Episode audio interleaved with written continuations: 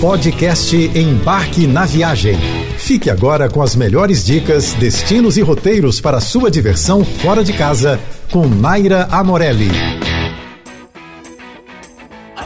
Ao contrário do que muita gente pensa, o Réveillon não é o forte da Europa. Em compensação, o Natal é um sonho, especialmente por conta dos mercados tomam conta de praças e às vezes de palácios, com comidinhas, bebidinhas e oportunidades de compras que compensam a distância de casa nessa época, onde geralmente a tradição diz que o melhor é estar com a família. Se você já está pensando em planejar sua viagem para o próximo fim de ano, a melhor desculpa para antecipar as férias e passar o Natal fora está nos países de cultura germânica, especialmente a Alemanha e Áustria, que têm mercados de Natal famosíssimos.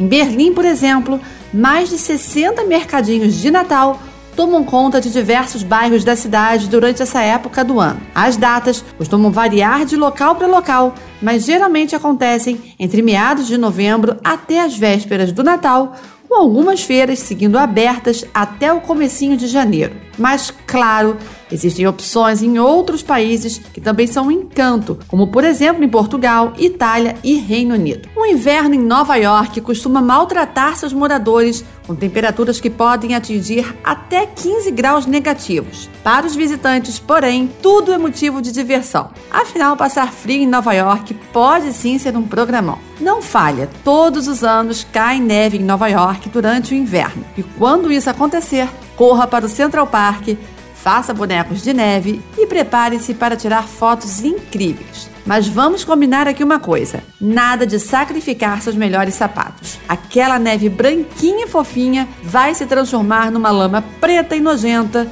depois que tudo derreter. Como o serviço de limpeza joga sal nas ruas para acelerar o derretimento, saiba que seus sapatos de couro podem manchar em contato com essa água. E tenha muita atenção com o gelo, viu? Quando a neve se acumula na rua, muitas vezes ela se transforma em placas de gelo e esse piso escorrega mais do que sabão. Para finalizar seu momento Let Snow, fique atento aos alertas de nevascas. Dependendo da intensidade, o transporte pode ser paralisado e o comércio fechado. Então não se arrisque. Curta o aconchego de seu quarto e aproveite para ver a neve caindo pela janela que também tem seu charme. Melbourne é a segunda maior cidade australiana e possui uma atmosfera diferente de Sydney, mais cultural e descolada, repleta de tendências, sempre em estado de ebulição. Assim como em Sydney, em três ou quatro dias é possível visitar seus spots mais importantes. A primeira coisa a fazer por lá é passear a pé.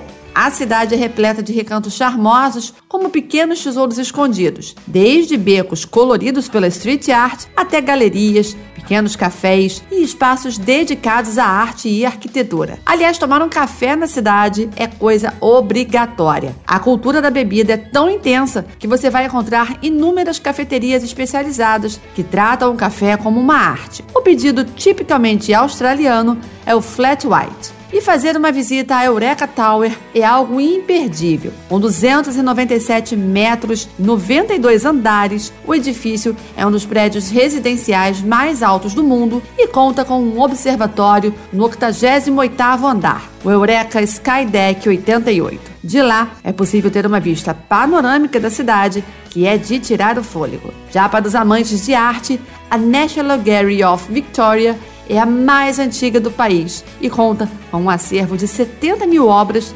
sempre com exposições bem interessantes. Lindas paisagens, praias cristalinas, vida noturna agitada e um grande centro de compras são os fatores que influenciam os turistas a visitarem Miami. Mas Miami tem muito mais a oferecer do que apenas praias, outlets e festas luxuosas. A cidade concentra atrações incríveis e diferenciadas para proporcionar aos visitantes novas experiências. Para quem gosta de museus e exposições, Miami tem muito a oferecer. Afinal, nos 10 últimos anos, tornou-se um importantíssimo centro de artes, arquitetura e multiculturalismo. Já quem não dispensa o contato com os animais e a natureza, o Zoo de Miami é um dos maiores do mundo e andar de monorail percorrendo todo o zoológico com uma vista aérea incrível é uma experiência daquelas para as crianças. Outro ponto que merece destaque é a variedade gastronômica de Miami. Os festivais gastronômicos que acontecem pela cidade reúnem pratos assinados por chefes consagrados